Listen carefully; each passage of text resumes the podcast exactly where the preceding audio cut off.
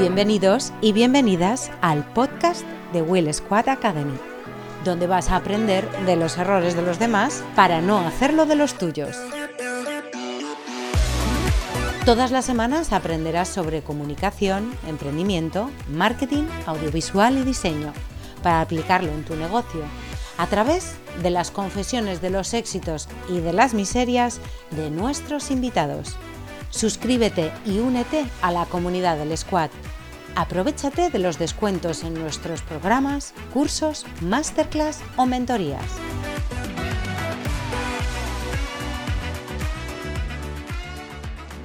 Buenos días, buenas tardes, buenas noches. Hola, hola, soy Guilletena, ya sabes, eh, cofundador con Tony Azcárate de Will Squad y director de Will Squad Academy. Hoy tenemos un nuevo episodio. Vamos a hablar hoy de las cualidades del pyme emprendedor. Mm, creo que este es un tema que, bueno, mm, a mí me gusta tratarlo de vez en cuando porque mm, creo que el emprendedor, el empresario, el dueño de una pyme, em, un gestor de recursos,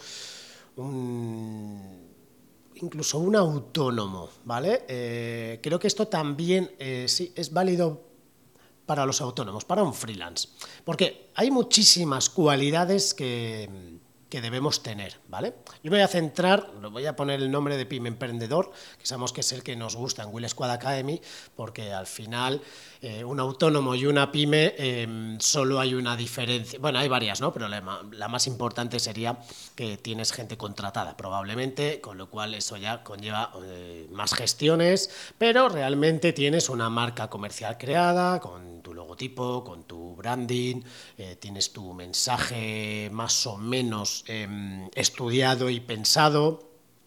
De todo esto iremos hablando ¿eh? en, los, en muchos episodios porque, porque la verdad es que hay contenido para rato.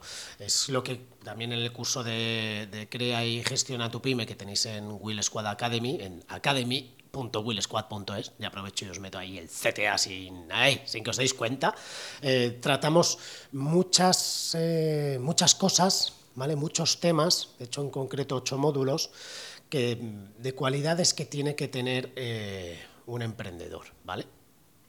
No es que, a ver, eh, varían un montón porque varía según la persona. Pero yo creo que catalogaría por lo menos cinco. Probablemente haya más, ¿vale? Pero vamos a hablar de, eh, primero en este episodio de cinco, ya veremos si, si nos quedamos cortos, pues a lo mejor hacemos otro con otras cinco, ¿vale? Pero creo que estas son las más importantes y de hecho os las voy a citar por orden de importancia. me las he apuntado, ¿eh? No os creáis que estoy improvisando, eh, porque le he, dado, le he dado muchas vueltas al final te pones a analizar la experiencia de, joder, pues que son más de 20 años de profesión, em, tres años con, una SL, eh, cinco ya desde que me puse de autónomo, y entonces al final pasar por consultoras, productoras, agencias, cliente final, IBEX 35, eh, multinacionales, joder, si eres una persona espabilada te vas quedando con muchos aprendizajes, ¿no? y creo que la conclusión es que la cualidad más importante, además es la más sencilla, que es ser amable. Algo que, deberíamos tener como ser humano, ¿no? como ciudadano, como, como persona de carne y hueso. De verdad, eh, si eres amable, tienes, no te voy a decir el 90% del tema hecho, pero sí que te voy a decir un 80, un 75, un 80 si eres amable, eres una persona agradable, tampoco tienes que ser el alma de la fiesta, ni ser un tío, una tía súper gracioso. No, no. Tratar bien al que tienes enfrente. Eh, hacerlo si es un cliente, si es un proveedor, eh, si es un amigo freelance, si es un trabajador, si es tu socio.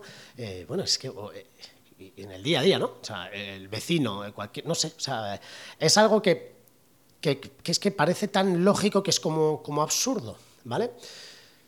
Porque si fueses, si no eres amable, o incluso eres un poco borde, un poco, no sé, pues de, no sé, ese tipo de persona que seguro que os, viene a la mente alguna persona en concreto, ¿no? De, de pues, eh, qué, borde, ¿no? Qué arisco, qué seco. A ver, lo que seco también hay que tener en cuenta que, que, bueno, que en España en concreto, pues claro, no es lo mismo ser del sur que ser del norte que ser de medio, ¿vale? Y eso es así, no... Eh, yo te vacilo mogollón a, a muchos colegas.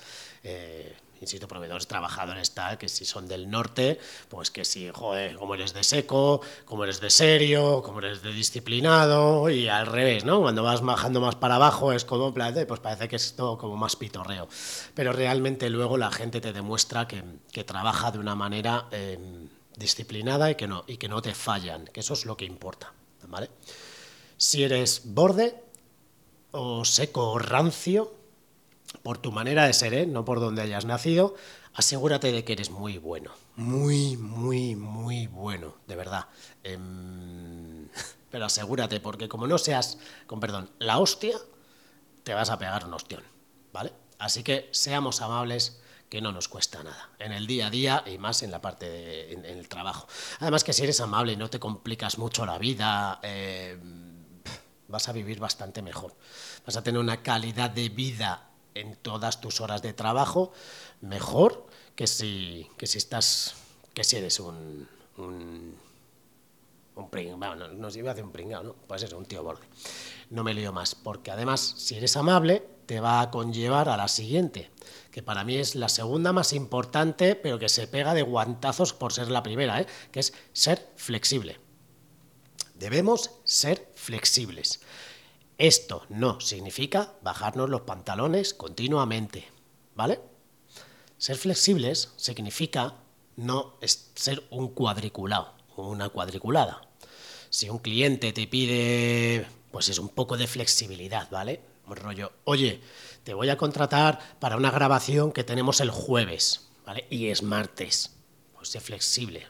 Vale, sí, eh, podemos, mm, según cuando me avises, pues te mando un cámara o otro, ¿no? Mm, eh, y al final te dicen, y dices, ¿a qué hora es? Es que no lo sé si va a ser a las 10 o a las 12 porque es voy a inventármelo, porque es una firma, entonces baja el director general con mm, no sé quién del Ministerio de Asuntos Exteriores. Yo qué sé, me estoy inventando, ¿eh? Bueno, me estoy inventando, me están viniendo un ejemplo, pero bueno, em, es un ejemplo real, pero que, podría ser cualquier otro.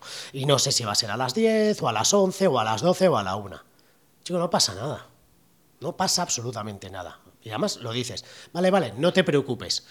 Incluso si eres amable, flexible y normal, le dices, mira, no pasa nada porque yo te voy a cobrar la o, la, o la jornada entera o la media jornada, entiéndeme, ¿vale? Pero como yo te voy a cobrar la media jornada, yo reservo de 10 a 2, ¿te parece? Sí, a lo mejor dicen, oye, pues es que a lo mejor es a las 10 hay que llegar antes. No te preocupes, de 9 a 2, la mañana es para ti.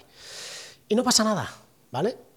Esa flexibilidad, de verdad, el cliente la valora que flipas, porque le estás facilitando la vida a tu cliente que es la número 3. Oye, lo estoy hilando sin haberlo preparado en exceso. La número 3 es facilitar la vida a tu cliente, ¿vale?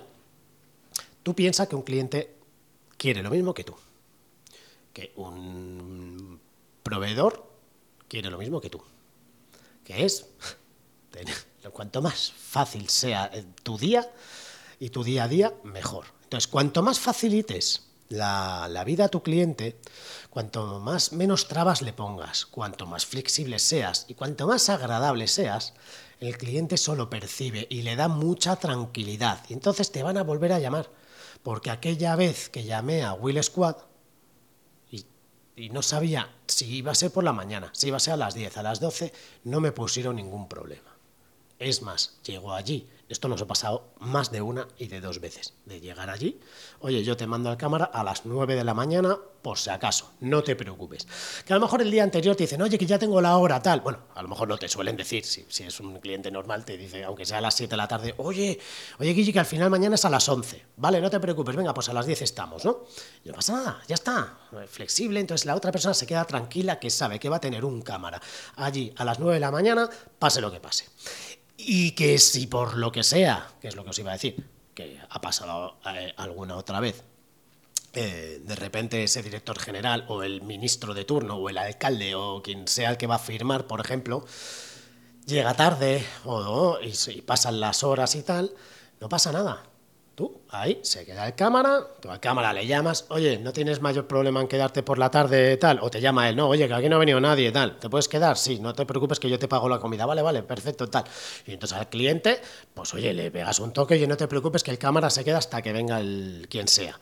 Ya, ya hablaremos de dinero, no te preocupes. Y si te dice, oye, pero ¿cuánto va a ser? Pues mira, lo que le cueste la comida más 50 o 60 o 100 euros lo que tú cobres por ese extra de jornada entera mm, en lugar de media jornada, ¿vale?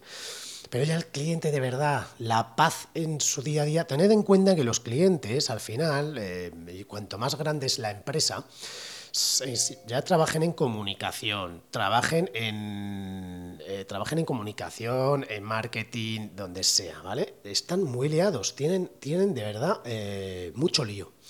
Entonces, que nosotros no seamos un granito en el culo, ¿vale? Al revés, que seamos el emoal, ¿sabes? no te preocupes que yo te voy a solucionar la movida em, y yo voy a estar aquí a lo que necesites, ¿vale? Todo esto me lleva al punto número 4, ¿vale? Que tampoco es que me quiero eh, enrollar eh, mucho más. Tengamos precios de mercado, ¿vale? Vuelvo también a lo que, dije en el punto número uno, que era, si eres borde, asegúrate que eres muy bueno, ¿vale? O sea, si eres realmente bueno, buenísimo, vas a poder poner precios más altos de lo normal. Pero la lógica dice que seas alguien del montón, ¿vale?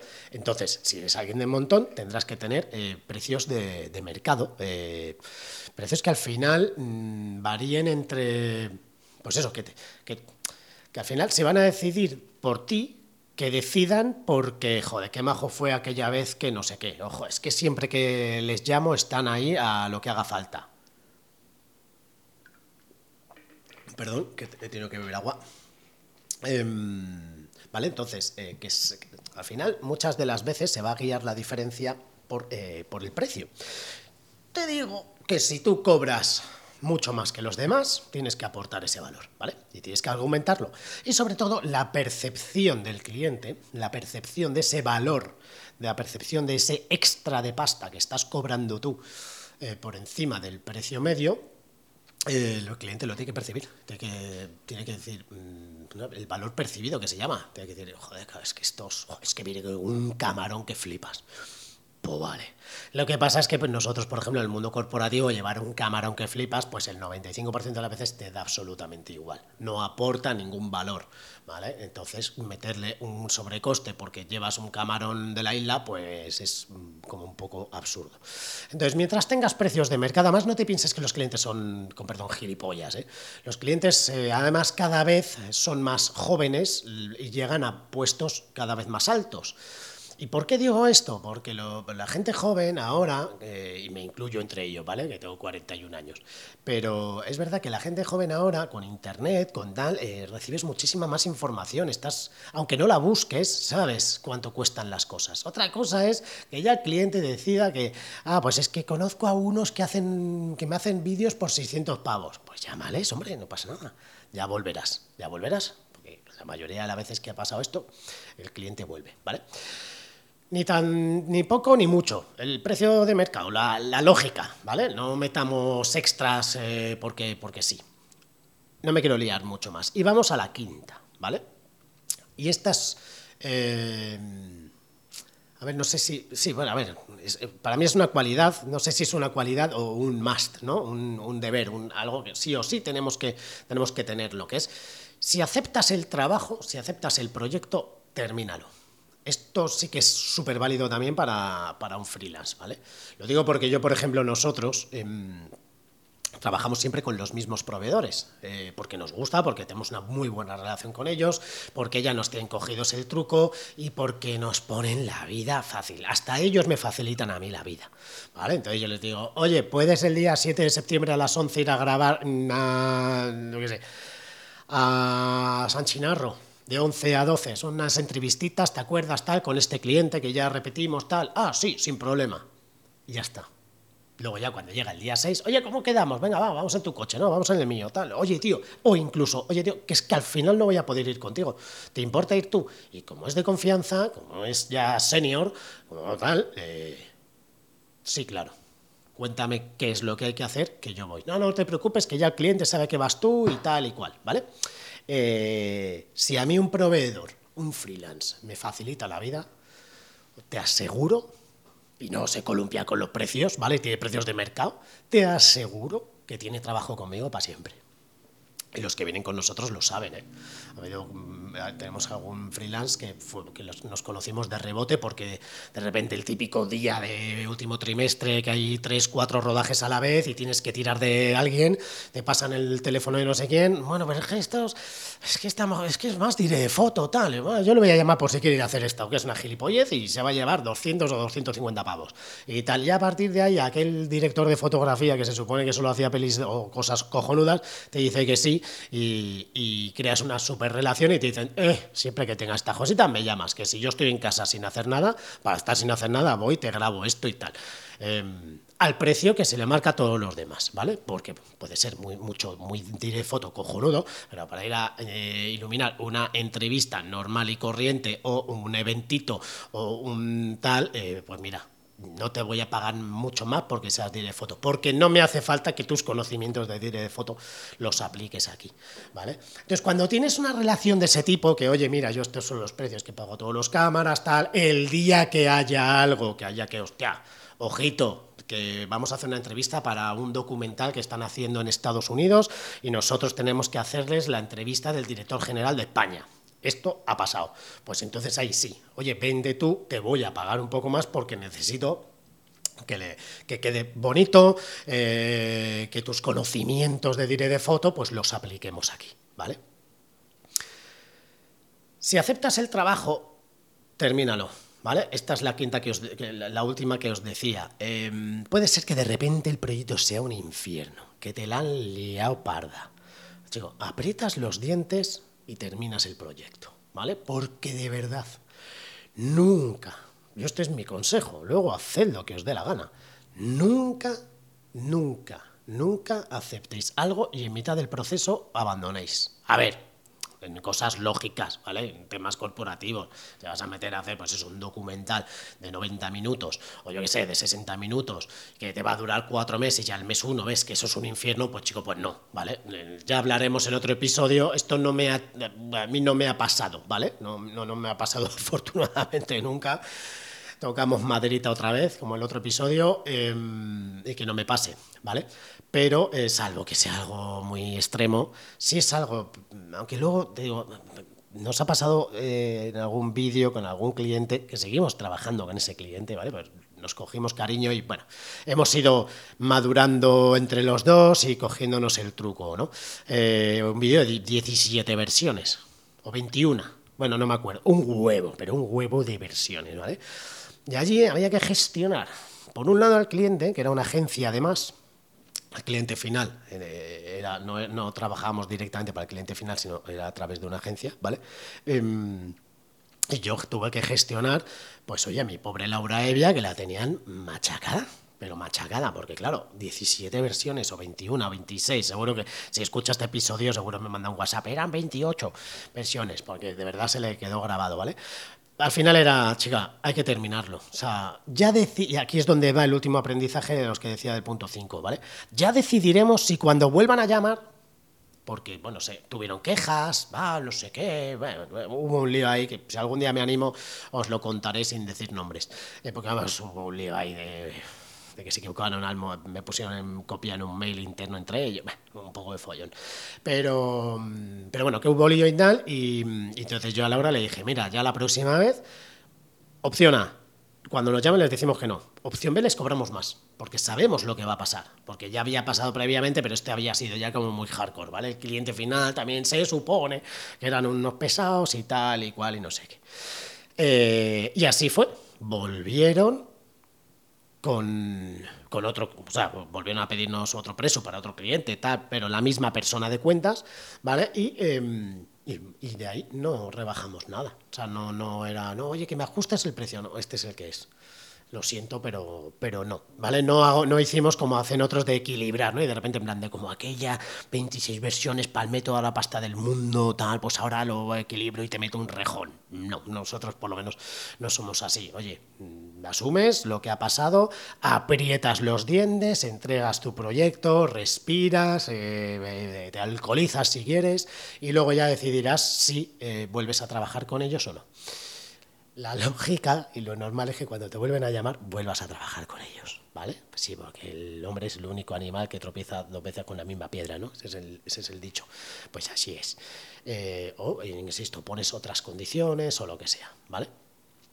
Creo que estas cinco son las más importantes, ¿vale? Ser amable, ser flexible, facilitar la vida a tu cliente, tener precio de mercado y no columpiarnos y si aceptas el trabajo, sé profesional y termínalo y luego ya decidirás, ¿vale? Hay más cualidades del pyme emprendedor. Eh, también os digo que si os ha molado este, eh, pues oye, pues cojo otras cinco, ¿no? Como las cinco siguientes, nos lo decís ahí, pues oye, en los comentarios, o yo qué sé, o sí, o en el, canal de Telegram, eh, bueno, anda, que lo podéis hacer en diferentes sitios, ¿vale? O sea, tampoco digo mandándose un correo, no sé, pero da señales de vida. Oye, nos ha gustado, que quiero otras cinco.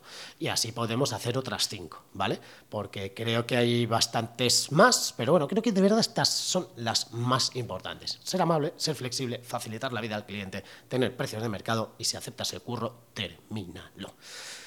Hasta aquí el episodio de hoy.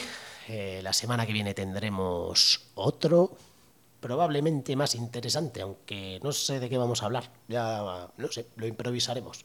Que seguro que en esta semana eh, que viene algo pasa interesante de lo que, de lo que, podemos, de lo que podemos hablar. Acordarse academy.willsquad.es o incluso mejor, podéis entrar en willsquad.es en la sección Academy, llegáis al mismo sitio. Ojo, cuidado, eh ojo, cuidado, que tenemos muchas maneras de llegar a que veáis los cursos que, estamos preparando eh, en, en Will School Academy. ¿Vale? Muchísimas gracias por escucharnos a todos y a todas y nos escuchamos la semana que viene.